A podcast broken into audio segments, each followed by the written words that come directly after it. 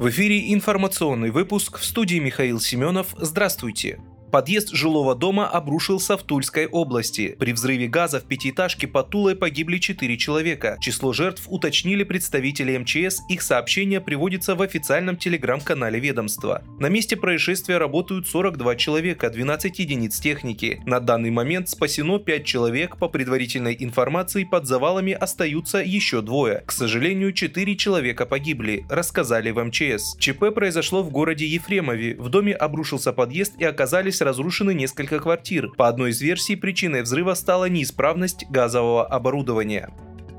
Евросоюз активно поддерживает независимые СМИ, которых в России называют иностранными агентами, поскольку они пытаются говорить правду, утверждает глава евродипломатии Жозеп Барель. Мы на стороне российских независимых СМИ, защитников прав человека и гражданского общества. Я не могу раскрывать детали, но поверьте мне, мы поддерживаем их не только на словах, но и на практике, заявил дипломат, выступая на конференции по борьбе с дезинформацией. Ранее Барель назвал запрет российских СМИ на территории европейских стран защитой свободы слова. МИД вручил посольству США ноту с требованием не вмешиваться в дела России. Министерство иностранных дел потребовало от посольства США прекратить вмешательство во внутренние дела России, заявил РИА Новости источник, близкий к руководству дипломатического ведомства. По его словам, сегодня американскому послу передали соответствующую официальную ноту. В ней констатируется, что несмотря на неоднократные предупреждения, дипмиссия США продолжает злонамеренную активность в информационном пространстве, позволяет себе неподобающие высказывания о руководстве России и распространяет фейки о ее вооруженных силах.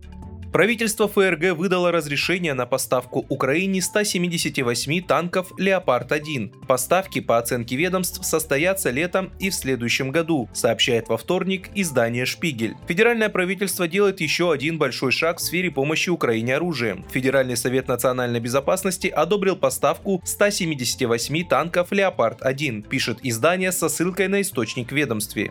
Часть танков должна будет поступить на Украину этим летом, но большая часть в 2024 году, сообщает Шпигель. Само решение публично обнародуют сегодня вечером, говорится в сообщении. Экс-советник главы Офиса президента Украины Владимира Зеленского Алексей Арестович заявил, что после окончания конфликта украинская сторона может повторить корейский сценарий. Он отметил, что выход из конфликта может быть совсем не таким, как предполагалось еще полгода или три месяца назад. Сейчас, по словам Арестовича, возможен вариант двух Корей. Вы слушали информационный выпуск. Оставайтесь на справедливом радио.